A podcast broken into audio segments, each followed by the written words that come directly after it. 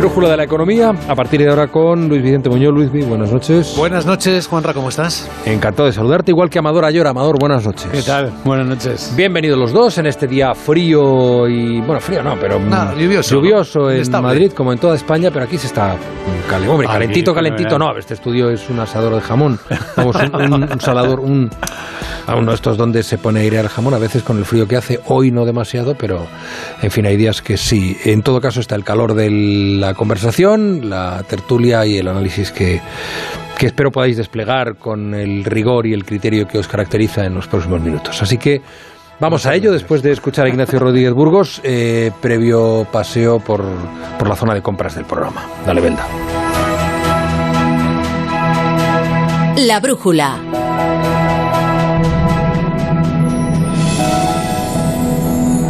Qué ganas de volver a sentir esto. Con grandes viajes de viajes el corte inglés, vuelve a vivir momentos mágicos viajando a lugares que te harán sentir. Colores, sabores, vive experiencias que recordarás para siempre. Costa Rica, Perú, Tailandia, Canadá, Bali. Reserva por solo 60 euros sin gastos de cancelación. Y de regalo, hasta 400 euros para tu próximo viaje. Vuelve a sentir el mundo con la confianza de viajes el corte inglés. Consulta condiciones. Hola a todos, soy Carlos Latre haciendo de Matías Prats y si me votas como su sucesor en línea directa, te bajo hasta 150 euros tu seguro de coche, pagues lo que pagues, y solo por venirte. Hola, yo soy el desconocido y no imito a nadie, tampoco a Latre. Por eso te doy lo mismito pero con mi toque. Y además servicio taller puerta a puerta. Inimitable. Cámbiate ya en lineadirecta.com o en el 917-700-700. Consulta condiciones. Toma Energisil Vigor. Energisil con maca contribuye a estimular el deseo sexual. Recuerda, energía masculina, Energisil Vigor. Tu hogar, donde está todo lo que vale la pena proteger. Entonces ya está todo instalado, funcionando. Pues qué rápido.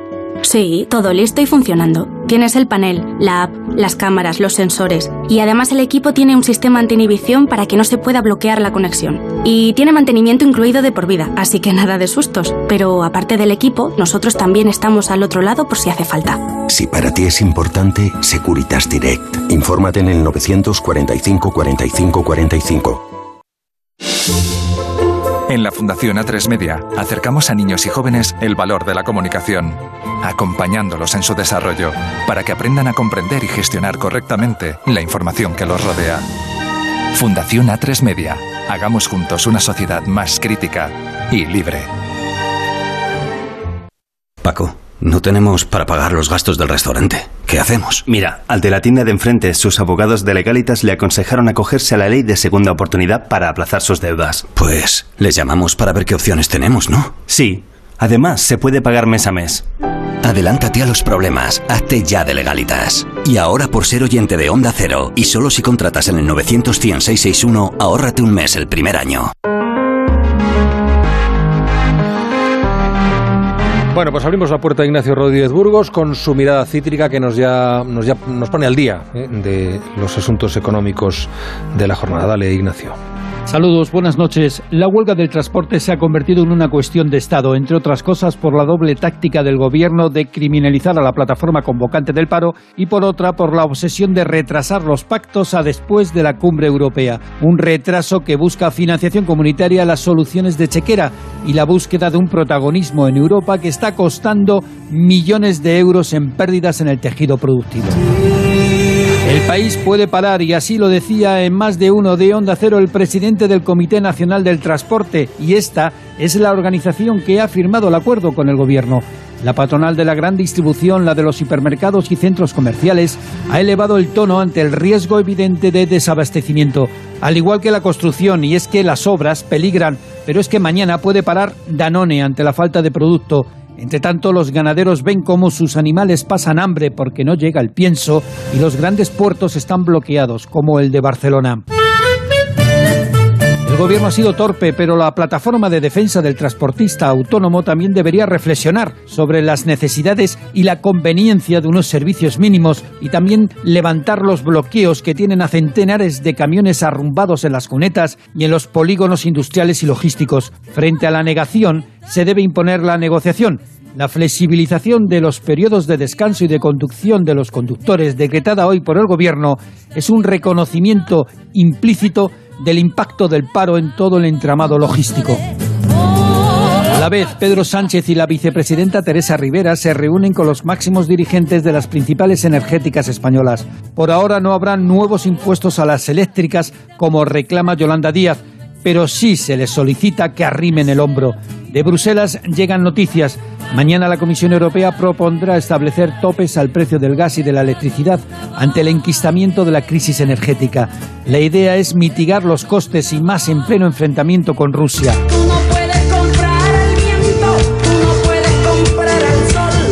Y para terminar, la contradicción del día. En España solo hay un pozo de gas en explotación. Está en La Rioja. El gobierno analiza, y con muchas dudas, permitir la exploración en la zona para abrir un segundo pozo. Pero claro, la ley de cambio climático prohíbe la exploración y explotación de hidrocarburos en nuestro territorio. Y el caso es que, según el Colegio de Geólogos, nuestro país cuenta en el subsuelo con reservas de gas para 70 años de consumo. ¿Es o no es para estudiar?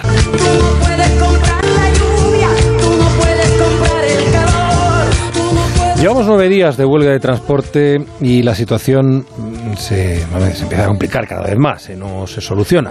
Ayer buscó una solución, la verdad que un poco eh, enrevesada y torpe, el gobierno y le salió completamente al revés la patronal con la que llegó un acuerdo no solamente eh, la comisión, el comité con el que llegó un acuerdo no solamente eh, no influyó en sus compañeros, sino que algunos de sus integrantes se han sumado, como anunciaban aquí en, en la brújula de Onda Cero, al paro a partir de hoy. De modo que eh, FENADISMER es, es una de las tres asociaciones pertenecientes al, al Comité Nacional del Transporte por Carretera que ha decidido sumarse con todo esto, con toda esta aportación de entidades nuevas y lo que puede venir, ya diríamos que hay como un 60-70% aproximadamente del sector que está apoyando esta huelga que empezó hace nueve días por parte de una plataforma nacional para el defensa del transporte minoritaria, pero que ha ido eh, concitando simpatías y hasta compromiso de adhesión a medida que se ha visto que el gobierno eh, hacía muy poco, no hacía nada, absolutamente nada, más bien al contrario, por resolver la, historia. Eh, a ver, mm, la razón fundamental de las últimas sumas, de las últimas entidades que se han sumado la razón eh, fundamental de esas entidades para hacerlo es la falta de concreción del gobierno. Que sí, 500 millones de euros a repartir en subvenciones, pero no, se explica en qué. Eh, se les remitió a la reunión del próximo viernes o bien a la mayor concreción de medidas de mucho más espectro el próximo 29, todo después de la reunión del Consejo Europeo. Pero es que los transportistas insisten hoy en ello, no pueden más. Pedro Pablo González, buenas noches. Buenas noches. La incorporación como paro aparte, eso sí, de Fenadismer, Fenatrans y Feintra, eleva a cerca del 65% el total de la flota de camiones de nuestro país que está llamado a este paro patronal. De norte a sur, hoy marchas lentas y bloqueos en Galicia, Asturias, La Rioja, Navarra, Cataluña, Madrid, Murcia o Andalucía. Y es que la ausencia de medidas concretas reales que en teoría se conocerán el próximo viernes, ha dado alas a los paros. Y es que, como indica Juan José Gil, secretario general de Fenadismer, con la oferta del gobierno las cuentas no salen.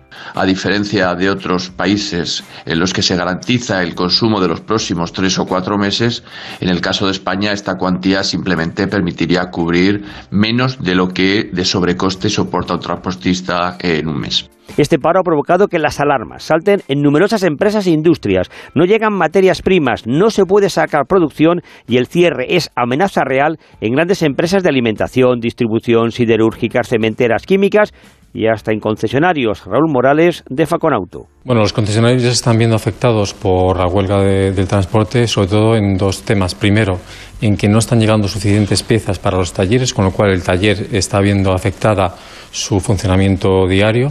Y por otro lado, muy importante, eh, se están produciendo retrasos en la entrega de, de vehículos en los concesionarios. Hay amenaza real de paro total. Ángel Villafranca, de Cooperativas Agrarias en Julia en la Onda. Yo creo que en un momento como el actual, pues no es bueno tensionar eh, la situación económica hasta el extremo que nos puede llevar a, a, un, a un paro generalizado del país. Y el problema se extiende al mantenimiento animal. Blanca Corroto de Asaja Toledo. La recogida de leche no se ha respetado, no se, respeta, no se está respetando que suban los camiones con la alimentación animal, no se está respetando tampoco algún camión de los que tienen que ir a matadero con los animales porque pues, tienen su ciclo de vida y tienen que ir a matadero y también se están interceptando estos camiones. Desde la patronal de grandes superficies avisan, no se puede trabajar así. Este paro debería de ser tratado ya como una cuestión de Estado y negociar su fin.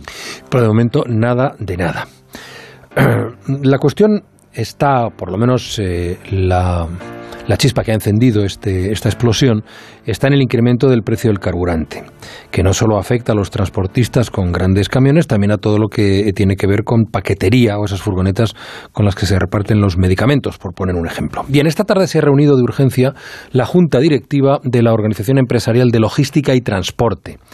Y también se suman, no al paro, pero sí a las voces que exigen al Gobierno que tome medidas urgentes. Francisco Aranda, presidente de la organización, eh, muy buenas noches. Hola, buenas noches. Eh, ustedes no se van a sumar como organización a la huelga, pero sí reclaman medidas inmediatas, ¿no? Efectivamente, nosotros no nos sumamos a, este paro, pero sí eh, hemos rechazado la propuesta presentada por el Ministerio de Transportes porque es completamente inconcreta. Nosotros, como miembros del Comité Nacional de Transporte por Carretera, lo que solicitamos es una medida muy simple, que es la bajada inmediata, directa y contundente del precio del combustible para poder hacer frente a esta situación extraordinaria hasta que el gasoil vuelva otra vez a sus niveles razonables eh, previos a la crisis. Es decir, no entendemos cómo el gobierno no se da cuenta de que hay muchas empresas, muchas pymes y muchos autónomos del sector están en situación de absoluta emergencia, por lo tanto no podemos esperar hasta el día 1 de abril y necesitamos concreción ya. Pero no se la dio en la reunión de ayer, por lo visto, ¿no? Por lo que me decía ayer Fenadismer y por, por lo que están diciendo ustedes y ha trascendido sobre el encuentro, el gobierno habló de esos 500 millones, pero no precisó cómo se concretarían las ayudas eh, y durante cuánto tiempo, en fin, lo que ustedes exigen, ¿no? Claro, efectivamente, es que nos dijeron unos 500 millones, unos, hmm. de los cuales, la mitad serían eh, partirían de los presupuestos generales del Estado y la otra mitad van a intentar que procedan de las empresas eh, energéticas. Pero primero no sabemos si ese dinero está allá y después no sabemos cuál va a ser el, el proceso de, entrega de esas cantidades, cómo, a quiénes, bajo qué criterios, desde cuándo y hasta cuándo, si va a ser de con carácter retroactivo o no. Y claro, con esa incertidumbre hay que entender que muchas pymes y muchos eh, autónomos decidan, antes de irse a la quiebra, esperar a ver qué sucede. El problema es que, claro, si están esperando cada vez más y por otro lado hay cada vez más en el paro, pues se están produciendo roturas de stocks muy serias. Claro, no me diga usted que le dijo al gobierno que todavía tenían que fijar con las empresas energéticas cuál sería su aportación. Ah, nos dijeron que creían que eh, esos otros 250 millones procederían de las empresas energéticas, pero tampoco nos lo dijeron como algo absolutamente seguro que estuviera ya eh, presupuestado y, dispuesto para, para, su, para su destino.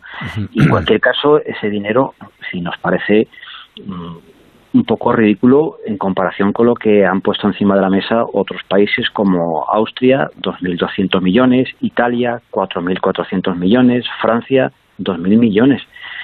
Y aquí seguimos con la inconcreción y van pasando los días y la situación es cada vez más tensa. Y, además, em, países como Italia o Francia, entre los que usted cita, han puesto ya en marcha medidas. Hoy mismo la gasolina ha empezado a, ha bajado su precio considerablemente. Ahora mismo no tengo la cifra de memoria. En Italia, ustedes están pidiendo ayudas de 25 céntimos por litro de carburante para cada transportista. Cuanto menos, es decir, cuanto menos, pero pero sobre todo que se, pongan en marcha ya, es decir, es que no sea que por qué tenemos que ser los últimos en poner en marcha unas medidas, más allá de que son las más eh, raquíticas la cantidad que se nos ha presentado, encima que seamos los últimos en poner en marcha estas medidas cuando todos sabemos que la inflación que tenemos en España es superior al resto de países de la Unión Europea, por lo tanto lo estamos pasando peor. Y no entendemos cómo, cómo mm, no es empático el gobierno con la situación real que estamos padeciendo en las empresas. Yo tampoco, yo creo que nadie lo entiende, pero no les dijeron, no les dieron la reunión de ayer alguna razón. Pues nosotros conversamos ayer, yo conversaba ayer con la ministra de Transportes, eh, no quería anticipar nada y tampoco me daba ninguna razón, que hay que esperar Europa, lo que decida la Comisión, etcétera. Pero hay países europeos, como usted muy bien dice, que ya lo han puesto en marcha y muy bien y fantástico y, han, y no se van a producir y se han producido conflictos y luego en cantidades que usted me habla que en la mayoría de los casos hasta triplican o cuadruplican lo que se ofrece en España. Claro, y es que no nos dijeron los, los motivos, pero en cualquier caso, cuando se trata de, de subir impuestos, de cobrarnos más dinero, mm, este gobierno no espera a Europa, sino que lo pone en marcha de forma muy, muy inmediata, ¿no? Pero insisto, o sea, no entiendo cómo no se dan cuenta de que la industria, el campo, la construcción, la alimentación, las grandes superficies, los supermercados están sufriendo una tensión en su cadena de suministro que es insostenible. Es decir, ¿por qué no se adelantan ya esas medidas? Y además se hace de una forma muy, muy simple y muy sencilla, sin modificaciones, en bajadas inmediatas del combustible.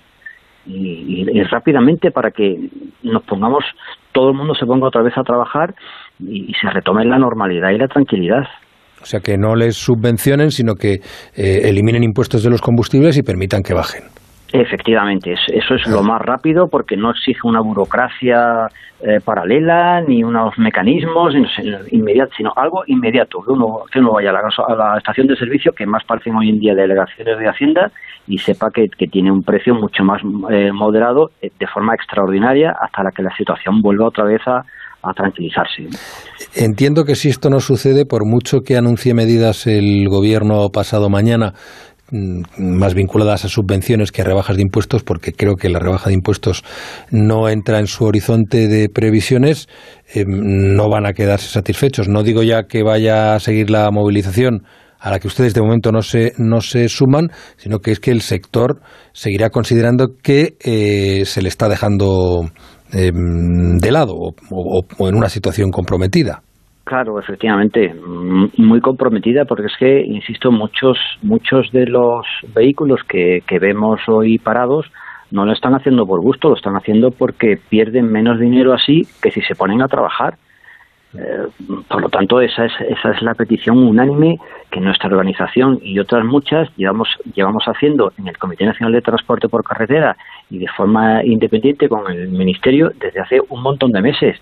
Lo que pasa es que esto ha estallado ya porque la situación es absolutamente insostenible, porque nos estamos desangrando. Y a pesar de eso, seguimos diciendo vamos a esperar al día 1 de abril. No lo entiendo por qué.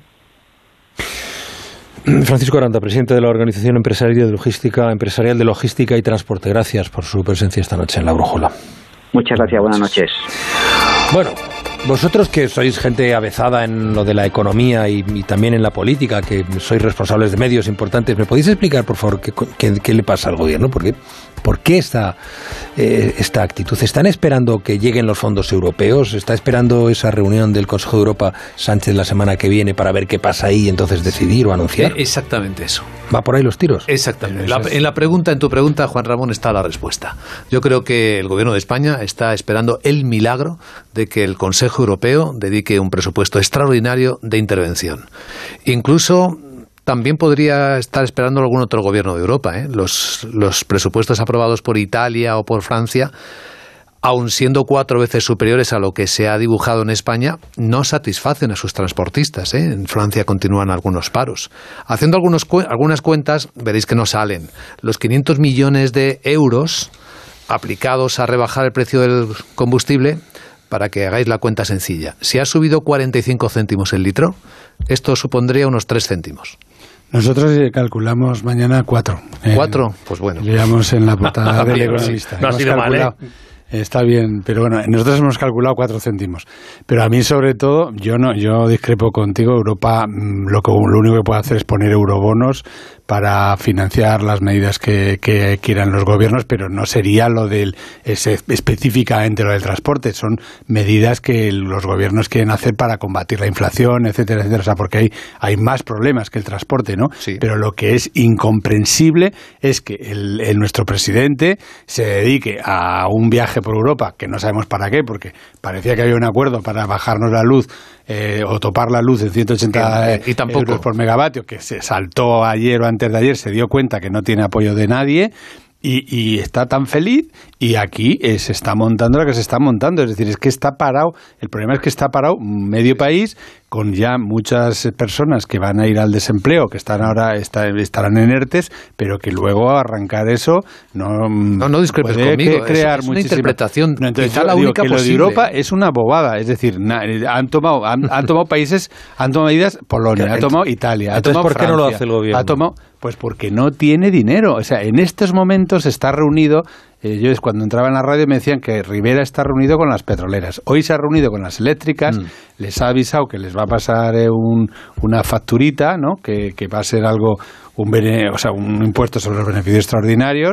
Y, y, y Calviño lo que este- le está diciendo, bueno, yo esto me lo han contado fuentes más o menos cercanas a ella, que, que, que no pues, se puede permitir ir a... Somos un país con un déficit público muy alto, con una deuda muy alta, y, y, y- y, claro, esto tiene un coste alto para el Estado. Sí, de hecho, el argumento del gobierno es hay que no- arrimar el hombro. es Claro, lo que les como está no tiene dinero, entonces han planteado un pacto de rentas que era el, el- el- el- los, eh, los ciudadanos se arriman el hombro y, y las empresas también que se estrechan sus márgenes, sus beneficios. Dice, pero ¿qué márgenes y qué beneficios? Si no hay márgenes ni beneficios, si ya, si ya se han- eso, eso ha desaparecido, hombre, habrá todavía empresas que tienen, claro, afortunadamente, pero empresas de estas de transporte y tal, desde luego ha desaparecido. Entonces, entonces está, están, o sea, yo creo que, a, a ver, aquí en el origen está en que no hubo un, desde el principio no se han tomado medidas y luego la, la policía en, en los primeros días fue muy suave, se les dio orden y eso me, te lo han, con,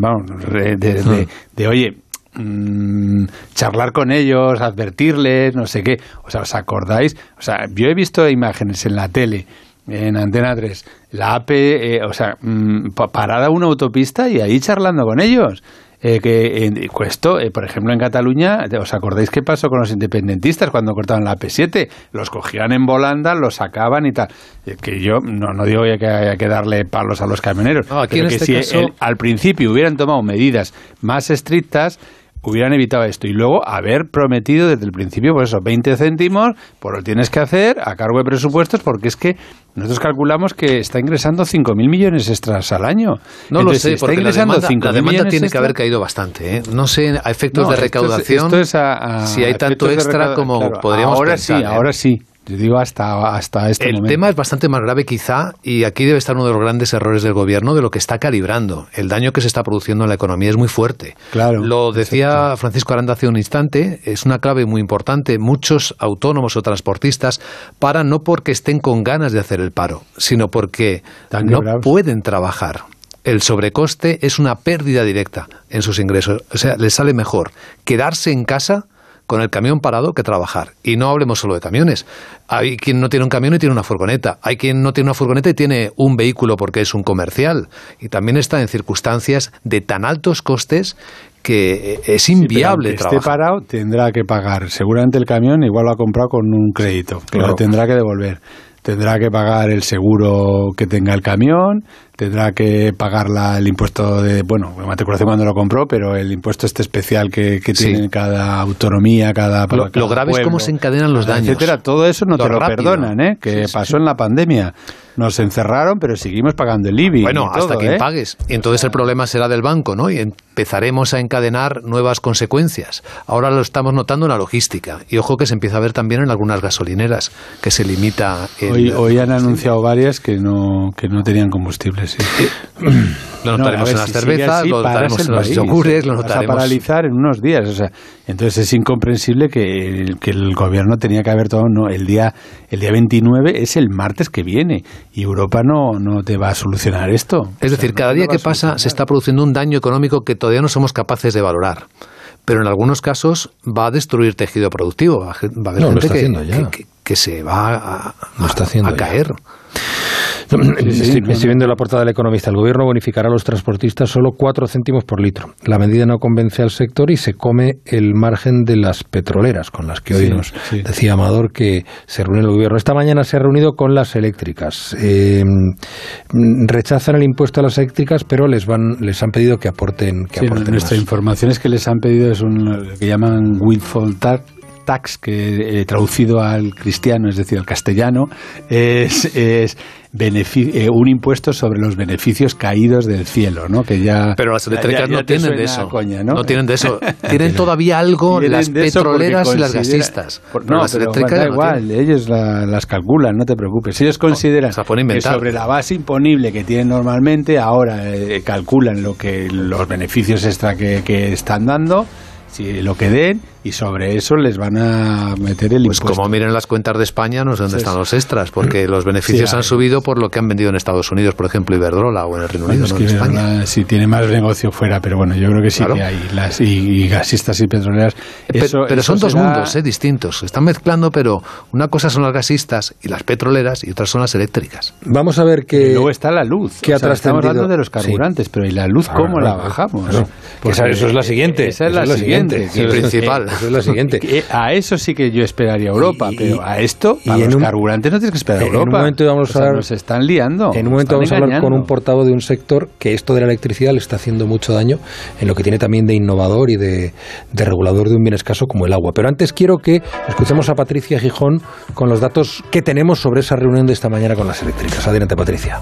Buenas noches. Buenas Encuentro noches. constructivo para intercambiar opiniones, dicen las partes, con el objetivo de dar respuesta urgente a la emergencia energética. Un cara a cara, Pedro Sánchez, Teresa Rivera a un lado y en el otro las principales compañías eléctricas y petroleras. El Gobierno les ha pedido un esfuerzo que aporte más para bajar los precios ante una situación compleja. a poder eh, facilitar un compromiso por parte de todos, pero también por parte de las empresas con respecto a la situación que viven los consumidores, tanto consumidores domésticos y los consumidores industriales, qué esfuerzo adicional eh, deben y pueden hacer. La ministra de Transición Ecológica, Teresa Rivera, niega un impuesto extra a las eléctricas. No hemos hablado de impuestos a las grandes eléctricas, hemos hablado del modo en el que conseguir energía más barata y del modo en el que eh, a grandes actores institucionales como las grandes eléctricas pueden contribuir en mucha mayor medida al, al confort de los consumidores.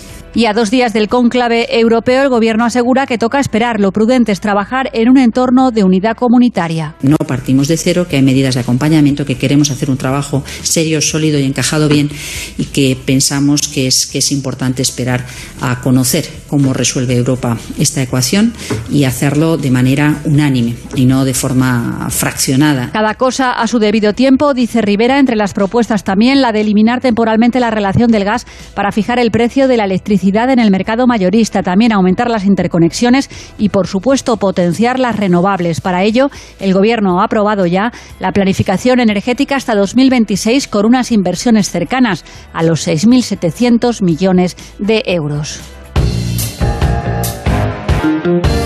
La brújula. Buenas noches, Juanra.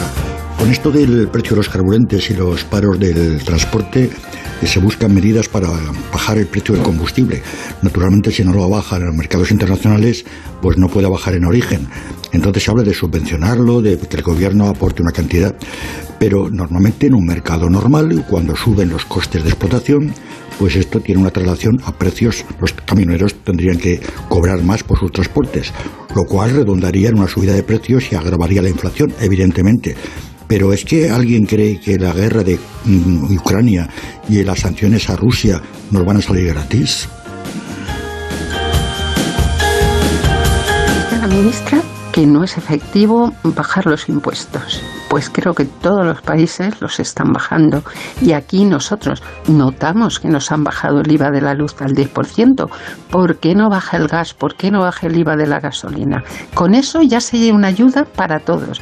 Eso de que no es efectivo no me lo creo ni se lo cree nadie. Todos los países están empezando a ayudar a toda la ciudadanía porque es imposible soportar esto. Y ella dice que no es efectivo. Bueno, pues ellos verán, creo que lo están haciendo fatal.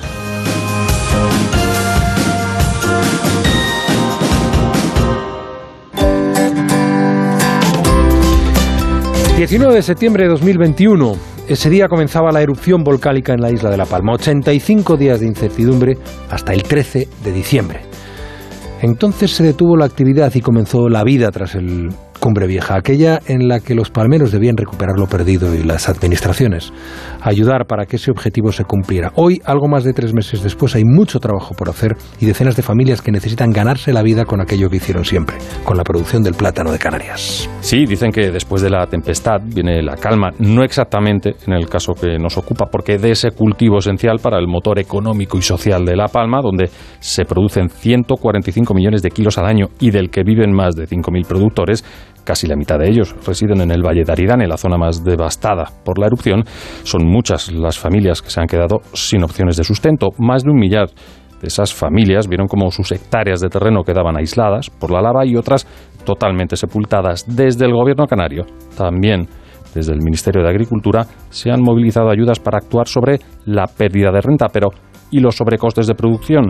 ¿Qué ocurre con el patrimonio perdido? Interrogantes de la Asociación de Organizadores de productores de plátanos de Canarias, porque sin medidas se hace inviable el futuro y ese futuro pasa por tener un lugar donde cultivar, plantar allí donde la lava se hizo fuerte. Más de 200 hectáreas de plátanos que se han perdido arrasadas por la lava y que queremos que se vuelvan otra vez a poner en cultivo en el plazo más breve posible. Sabemos que es un proyecto muy complejo, pero también creemos que el Ministerio de Justicia tiene en sus manos el poder habilitar leyes que hagan posible un nuevo ordenamiento de una zona que se vaya a dedicar a los plátanos, de nuevo, equivalente a la perdida y que tenga un carácter participativo, técnicamente posible y que no tarde en exceso mucho tiempo para llegar a obtener esta nueva construcción y que vuelva otra vez a manos de los antiguos propietarios. Una justificada celeridad que explica Domingo Martín, presidente de Asprocan, cuyos representantes pudieron trasladar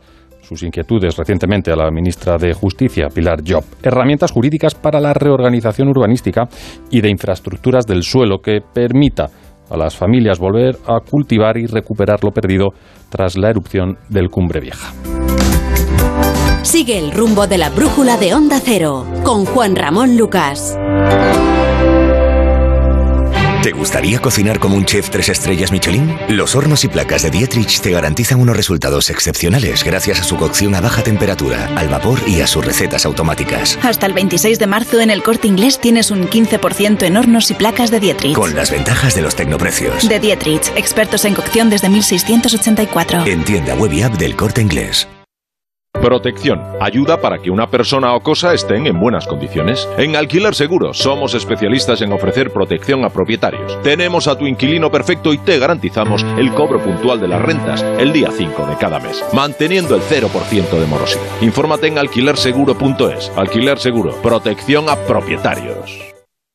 Más de un millón de personas han huido de Ucrania y se teme que esta cifra no deje de aumentar.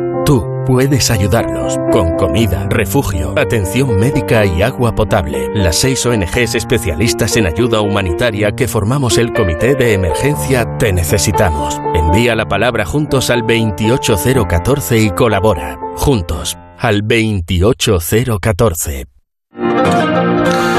Hoy es el Día Mundial del Agua, una jornada que celebramos con lluvias generalizadas en casi todo el país, aunque en algunas zonas del Mediterráneo eh, incluso está lloviendo más de lo debido, sobre todo en el interior de las provincias de Valencia y especialmente Castellón.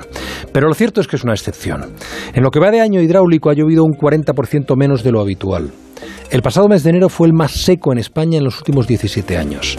Según la Agencia Estatal de Meteorología, las zonas que más están sufriendo la sequía son el interior de Murcia, el interior de la Comunidad Valenciana y la meseta central. Y donde más está lloviendo es en el País Vasco, Navarra, Cantabria, Asturias, Aragón y algunos puntos de Cádiz y Almería.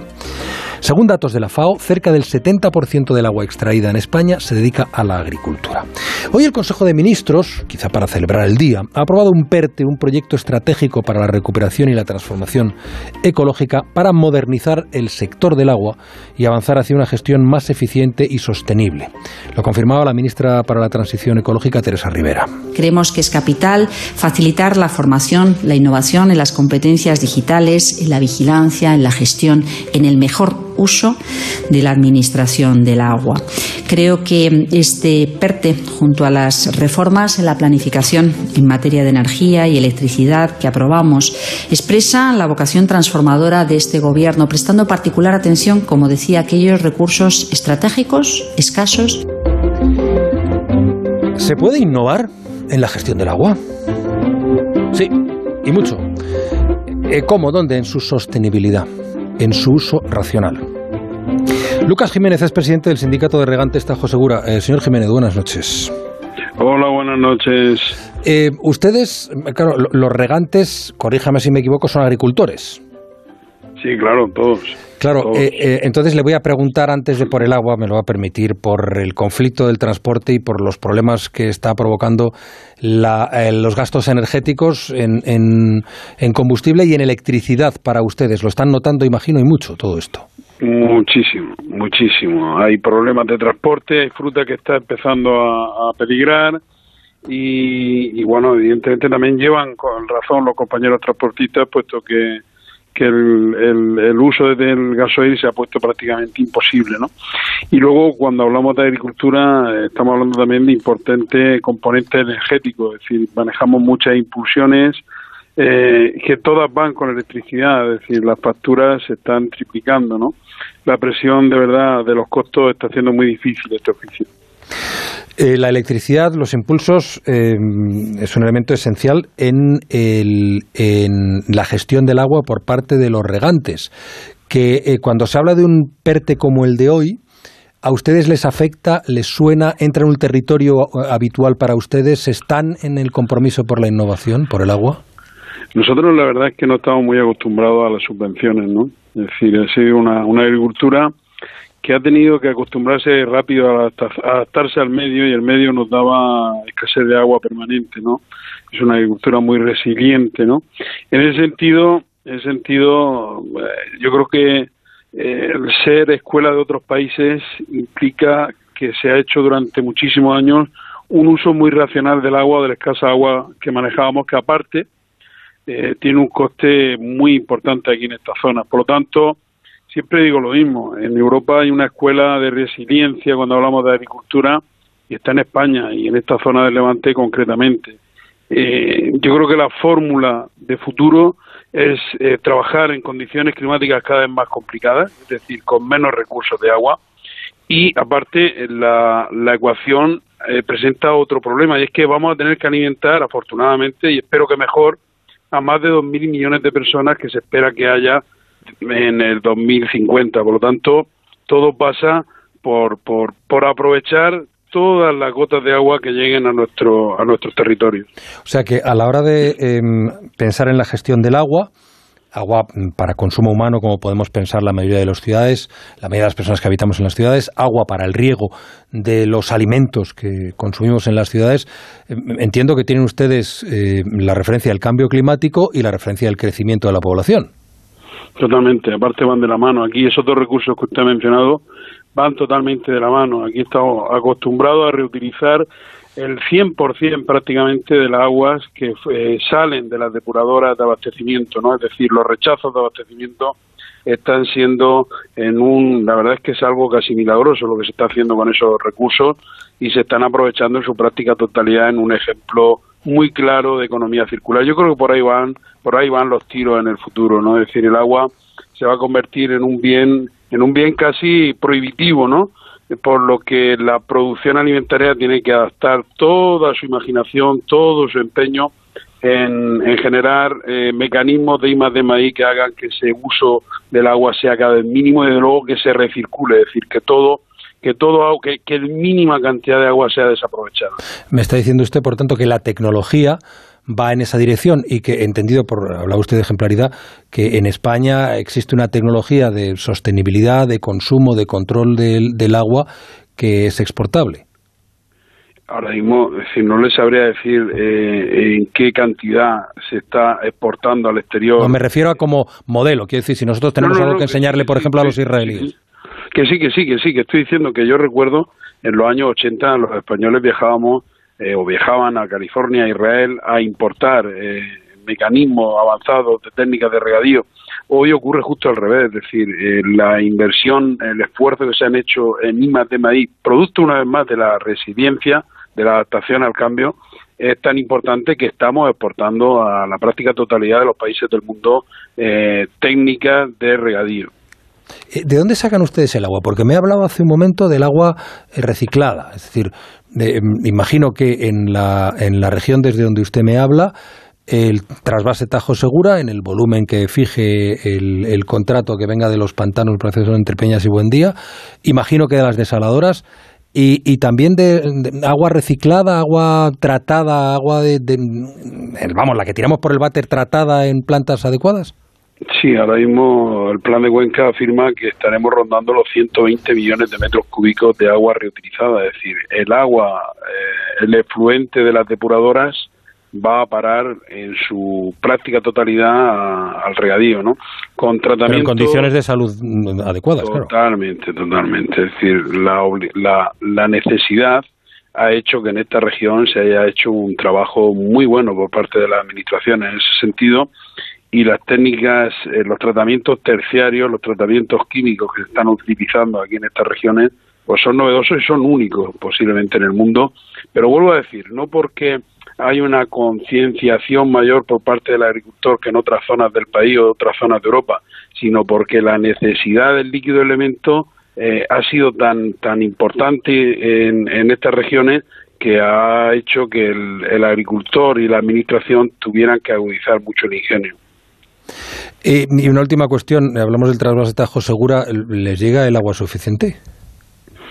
Pues de momento va llegando, ¿no? Es decir, lo que nos preocupa mucho es el horizonte de planificación hidrológica, lo tenemos encima, y lo que el Ministerio finalmente decida hacer con nosotros. En, en temas de planificación hay que buscar un equilibrio que es muy difícil de conseguir entre lo que es el, buen uso, el buen estado de las masas de agua, que nosotros también reclamamos y nos unimos a eso, al buen estado ecológico de las masas de agua, pero también eh, los respetar los usos eh, sociales y económicos que del agua se tiene. Hoy ese punto de equilibrio, bajo nuestro punto de vista, está en contra nuestro y, y lo ha perdido un poco el Ministerio en pos de una cierta, entre comillas, radicalidad ecológica.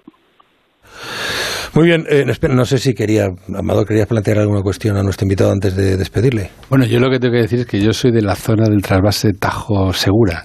Y entonces paso por, estuve la semana pasada y curiosamente me sorprendió porque tiene bastante agua y, pensé que quizá había no, no habían desembalsado últimamente agua agua a Murcia, ¿no?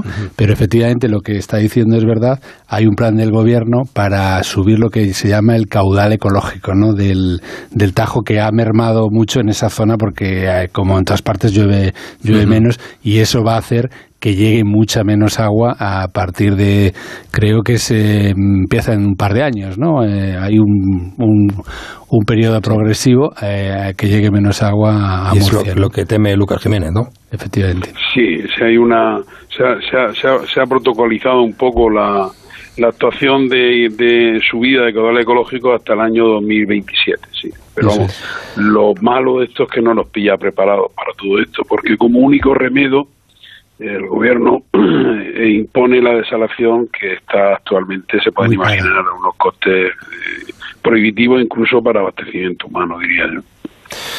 Muy bien, eh, anotado queda esa, ese problema, esa inquietud en un sector que me parece que ha quedado claro también que en el ámbito de la relación con el agua está, está innovando y mucho. Eh, mm, Lucas Jiménez, presidente del Sindicato de Regantes Tajo Segura, muchísimas gracias por su presencia esta noche en La Brújula. Muy buenas noches. Gracias a ustedes, buenas noches. Bueno, vamos. Termina aquí la brújula de la economía, ¿eh? nos queda mucha brújula y entre otras cosas dentro de un ratito hablaremos con María Jesús Alabarreyes de algunas cosas nuestras, como por ejemplo eso de vivir para agradar a los demás, la psicología, era un poquito en la radio. Eh, oye, Amador Ayora, director, muchísimas gracias. Un placer como siempre. Lo mismo te digo. A ver si solucionamos esto. La semana que viene ya. Lo del agua, bueno, hay tanto. lo del agua no. Lo del agua es lo que menos me preocupa. De momento, sí. Lo de los carburantes. A ver si la semana que viene hablamos y eh, tenemos ya las explicaciones. espero que no esperemos tanto. Sí, cuidemos el agua y los acuíferos. Eh, la cuarta parte del agua que utilizamos viene de acuíferos y en la España vaciada hasta el 70% del agua que consumen. Luis Vicente Muñoz, gracias, amigo. Un placer. Buenas noches. La brújula, la vida a partir de las 8 de la tarde. Juan Ramón Lucas.